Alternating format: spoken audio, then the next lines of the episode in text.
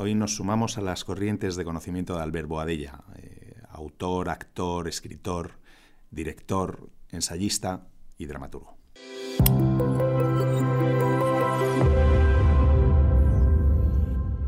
¿Qué tal, Albert? Bienvenido a Knowledge Waves. Muchas gracias. Muy bien, todo muy bien. se, impone la autocensura en, eh, en este discurso generalizado de lo políticamente correcto?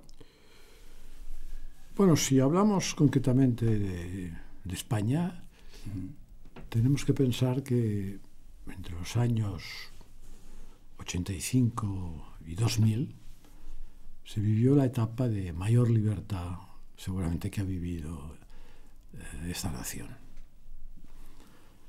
Eh, las cosas que incluso artísticamente pude hacer en aquel momento y las que veía, pues tenían unas, cotas máximas.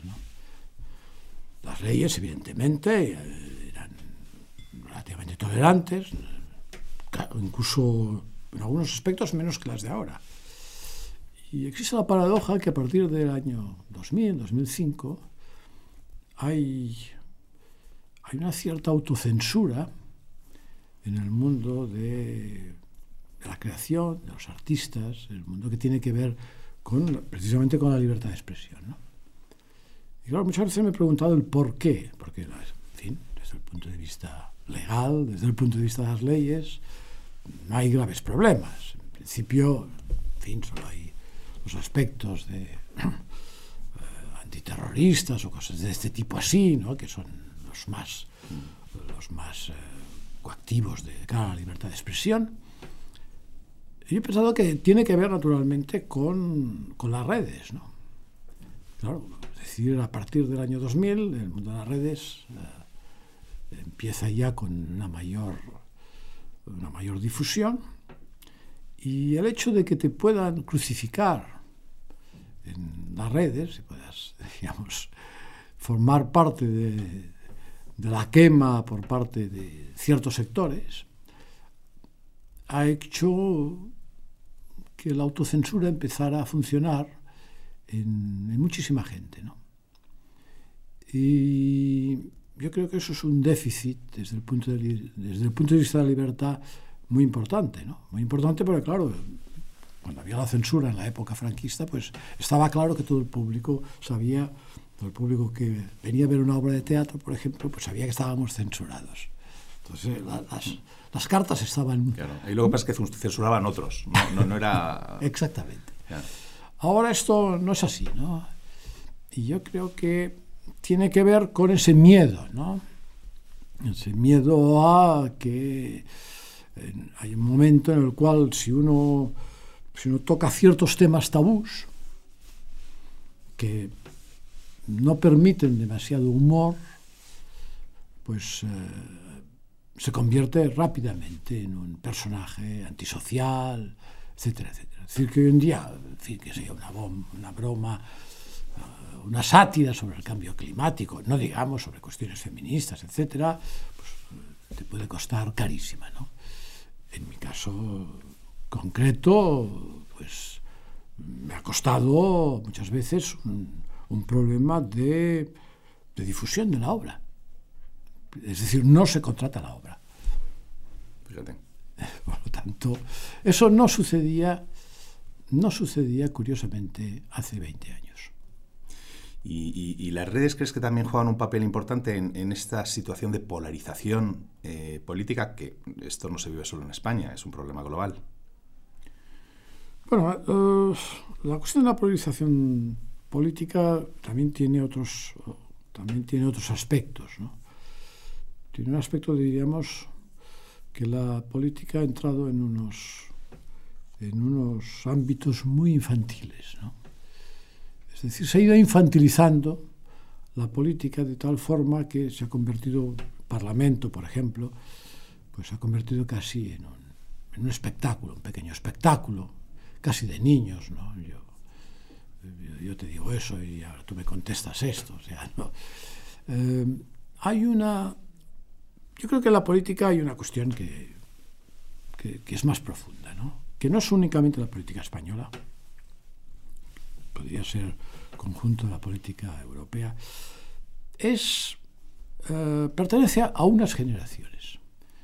Yo creo que las consecuencias, diríamos, de las generaciones de, de lo que es la sociedad del bienestar, estos niños de la casa, reyes de la casa, que hicimos nosotros, ¿eh? es decir, mi generación, generación pues fue creando esos, eh, esos niños de la casa, eh, esos reyes también en la escuela, los cuales ibas a protestar a los maestros porque, en fin, porque no trataban al niño como había que tratarlo, ¿no?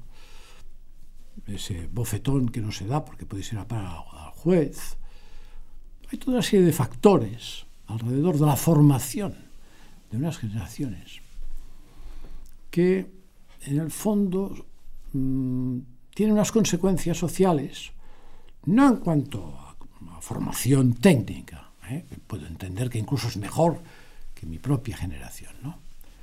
pero sí en cuanto a formación del carácter, sí en cuanto al sufrimiento que han tenido que pasar para conseguir determinadas cosas, ¿no? al poco sufrimiento que han tenido y que han esperado que todo venga desde el exterior, todo venga desde, desde el papá Estado, todo venga desde la universidad, todo venga desde fuera, cosa que las generaciones anteriores, no digo la mía, sino incluso las anteriores, no tenían. ¿no?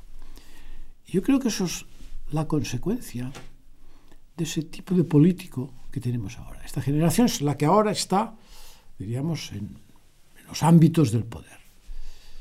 Y, notamos una cierta una cierta debilidad, una falta de firmeza en sus opiniones, una falta de dignidad, sin duda, porque la dignidad es un aspecto que ha desaparecido, ha desaparecido del mapa social, que hoy puedo decir esto y mañana puedo decir lo contrario, sin que me caiga la cara de vergüenza. ¿no? Y yo creo que estamos sufriendo eh, no so, ya insisto, no solo en España, yo que por ejemplo tengo bastante relación con Francia, pues pasa un poco algo parecido, ¿no? Quizá no tan exagerado como aquí, quizá aquí el hecho de que esta salida de la dictadura tiene sus consecuencias, ¿eh? que no son las mismas que en Francia, que tiene otra tradición, pero en el fondo este comportamiento político tiene que ver con unas generaciones, yo llamaría así cuadradamente de mimados. Así que sin, sin demasiada sutileza.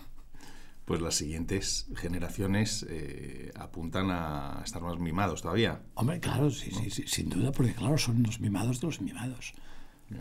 O sea, ahora nos encontramos que, en fin, tener un hijo es como un, una cosa tremenda, ¿no? Es una cosa que un hijo es, bueno, no va más, ¿no? Se tiene uno o dos, con Max, entonces este rey de la casa es el rey, es, realmente es un dios, ¿no? Y, y vemos la educación que se está dando. A los, los niños, ¿no? Yo creo que eso, eso tiene un futuro muy, eh, muy sombrío. ¿eh? Porque claro, el hombre está hecho, existimos como especie porque, porque por las dificultades, ¿eh? Sin duda, no por las, no por las facilidades.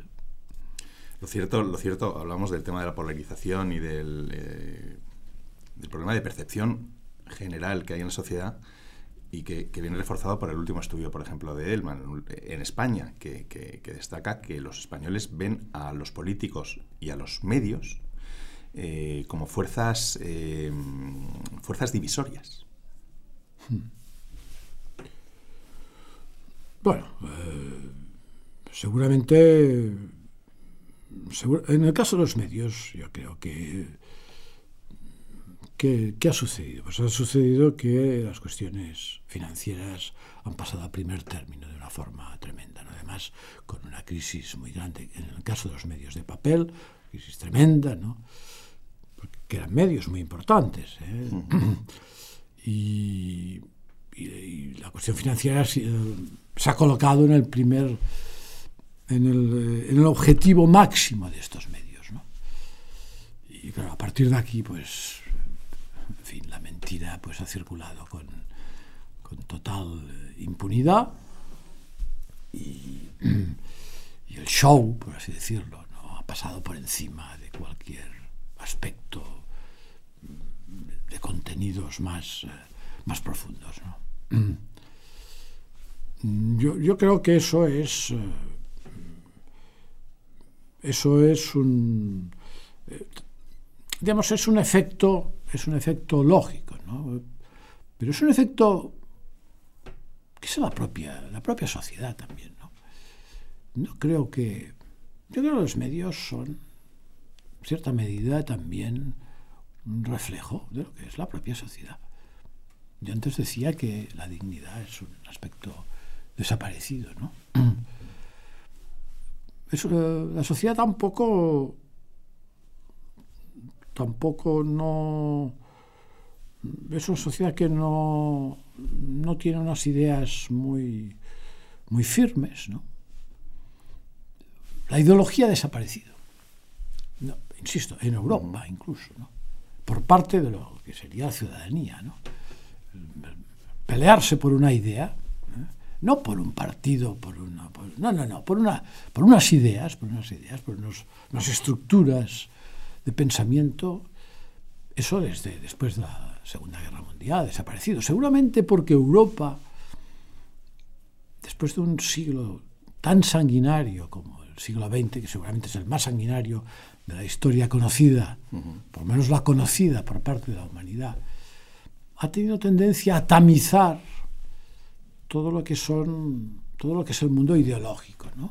que las ideas no lleguen nunca, diríamos, a enfrentarnos a, hasta dónde llegaron. ¿no? Y eso ha tamizado de tal manera el ideario que es un ideario muy laxo, uh -huh. que se puede, se puede, pasar de un lado a otro con mucha facilidad, ¿no? y que no, las ideas no tienen la firmeza, incluso la, la propia seguridad que tuvieron pues antes de, de la Segunda Guerra Mundial. ¿no? Uh -huh. Yo creo que ahora estamos, diríamos, en cierta medida, sufriendo un poco las consecuencias. ¿no? Bueno, hay cosas formidables, la propia Unión Europea pues, significa una de las cosas más extraordinarias que ha hecho, que ha hecho Europa en su historia, ¿no? Pero tienen esta tendencia precisamente, ¿no? Entonces, ¿qué es lo que se enfrentan? ¿En, en qué nos, ¿Cuál es el enfrentamiento? El enfrentamiento es por una serie de cosas volubles, una serie de cosas que no tienen ninguna importancia mm, esencial, ¿no? Uh -huh. O sea, hay, hay, un enfrentamiento, sí, un, un enfrentamiento constante, ¿no? En, pero por cosas que son de tipo más administrativo que ideológico, ¿no? Uh -huh. No, no, no existe un discurso por parte de por todas las partes que se enfrentan, ¿no? un discurso profundo sobre una visión distinta del mundo. ¿no? Bueno, eso afecta a la identidad ¿no? de, de, las personas. Volvemos al principio. Afecta a la identidad si no hay eh, valores e ideas eh, firmes. Eh, afecta también al discurso casi personal, ¿no? Sí, al discurso y a la actitud. Mm. A la actitud. ¿no? Es decir, que, pues antes, cuando alguien te hacía una mala jugada, estabas cinco años sin hablarle, o diez años, o ya no le hablabas más. Ahora no, no tiene problema esto, diríamos, ¿no? Es como decir, no, vaya, vaya, venga, buen rollo y tal. Entonces, puedes aceptarlo, lo aceptas todo, ¿no? Está esta cuestión del consenso también, ¿no? El consenso, eso también, consenso, que significa, bueno, oye, la, Uno discute porque la Tierra es redonda, el otro que es ovalada o triangular, y al final, bueno, lo dejamos en ovalada, ¿no? La Tierra la dejamos en este intermedio, ¿no? Es un poco el espíritu general. A mí eso, en mi propia vida, pues ha significado un importante aislamiento, ¿no? Tengo poquísimos eh, amigos profundos, digamos. Poquísimos, poquísimos tengo muy poca relación, curiosamente, muy poca relación. Tengo una relación profesional y estas cosas obligadas. Pero esta relación profunda que, que había tenido pues hace 30 años, ¿no? Pues ha ido desapareciendo, quizá porque exijo mucho de la gente, ¿no? Les exijo este aspecto de, firmeza. Ha sucedido en, mi, en la tierra en la que nací, ¿no?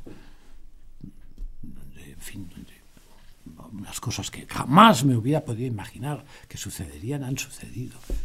Es una tierra sin ley, diríamos, pero también es una tierra sin ideas. Y las ideas que hay, pues en fin, son de una precariedad, de, una, de un infantilismo tan inmenso, ¿no? Y casi diría, son ideas como de, nostalgia tribal, ¿no? Es lo que ha quedado de aquella sociedad que había sido una sociedad, pues, diríamos, desde el punto de vista ideológico, pues mucho más, mucho más formada, desde el punto de vista cultural, pues también, con, en fin, con discursos distintos, y de una, de una gran pluralidad. ¿no? Hay una pérdida de referentes, ¿no? Absolutamente. ¿Cuáles deberían ser los referentes de los más jóvenes, eh, desde tu punto de vista? Muy complicado eso, los referentes, ¿no? Tendríamos que ir casi a referentes de, de hace muchos años, ¿no? Tendría, los griegos a, a referentes ¿no? de hace... Eh, en, hombre, de hecho los referentes en un, en, lógicos en una sociedad tienen que ser pues, los referentes. Eh, primero empecemos por los propios padres ¿no? y después sí. vamos, vamos, subiendo ¿no? hasta llegar a la presidencia del gobierno, e incluso en nuestro caso pues a llegar a la monarquía, ¿no? a los reyes. ¿no? Pues, eh, y después, no, digamos, en el caso pues, religioso, ¿no? Pues, pues tendría que ser, en fin, el, cura, el obispo y, el papa, ¿no? Bueno, pues sí, yo digo, esto parece que lo esté diciendo en paródico, ¿no? Porque claro, cuando uno se imagina un referente, pues bueno, hemos tenido, hemos tenido en este país, pues, un rey, que es el rey emérito, pues bueno, que ha sido referente, sin duda alguna, ¿no? Uh -huh. Pero, en fin, ¿en qué situación, en qué situación nos encontramos, ¿no? Ante este referente, eh, los presidentes del gobierno, bueno, en fin, no vamos ahora a entrar en detalles, ¿no? La mayoría de los políticos, ¿no? Muy complicado, ¿no? Estos referentes. Los referentes, hombre, los artistas podría decir que hay, hay referentes interesantes a veces, ¿no? Gente uh -huh. que mantiene una cierta, una cierta dignidad. Pero la desaparición de referentes es, es uno de los hechos claves de, de, esta situación en la que nos encontramos. En tu caso, por ejemplo, ¿cuáles han sido tus referentes a lo largo de tu trayectoria, de tu vida? ¿Y cuáles mantienes? O... Hombre, yo soy un artista, ¿no? Mis referentes han sido artísticos. Claro. Evidentemente, ¿no? Han sido artísticos de, pues, eh, de, de, todas las artes, ¿eh? Quiero decir, de, no, no, simplemente, no simplemente del teatro, ¿no? Uh -huh. o sea, el, pues, el, mi, digamos, mi fascinación por determinados personajes, ¿no? Qué sé yo, por Juan Sebastián Bach, por ejemplo. Cuando sigo la obra de este, de este, hombre, lo que significa esta obra, lo que significa el, el conocimiento, el nivel de conocimiento que tuvo, ¿no? la, la, la, exactitud matemática con que, con que construyó sus obras. Bueno, y así, pues, podría... Mis referentes son esencialmente, esencialmente, desde el punto de vista, desde el punto de vista social y político, ¿no? Bueno, pues eh, sí, tenido, he tenido ciertos referentes eh, políticos que después uno va descubriendo que porque porque en nuestra vida ahora es muy fácil conocer con mucha exactitud lo que han hecho las personas, ¿no? que antes solamente eran tres o cuatro cosas importantes y después pues eh, la malignidad humana es muy, muy potente en ir escarbando por, por, todos lados y buscar las cosas que han sido que han sido negativas en aquellos personajes. ¿no? Pero en fin, yo tenía, sí que tenía referentes. ¿no? Pues qué sé yo, en una época pues pensaba que de muy joven que Manuel Azaña era un referente. Después vi que era un desastre. Que, era un, que fue un auténtico desastre. ¿no?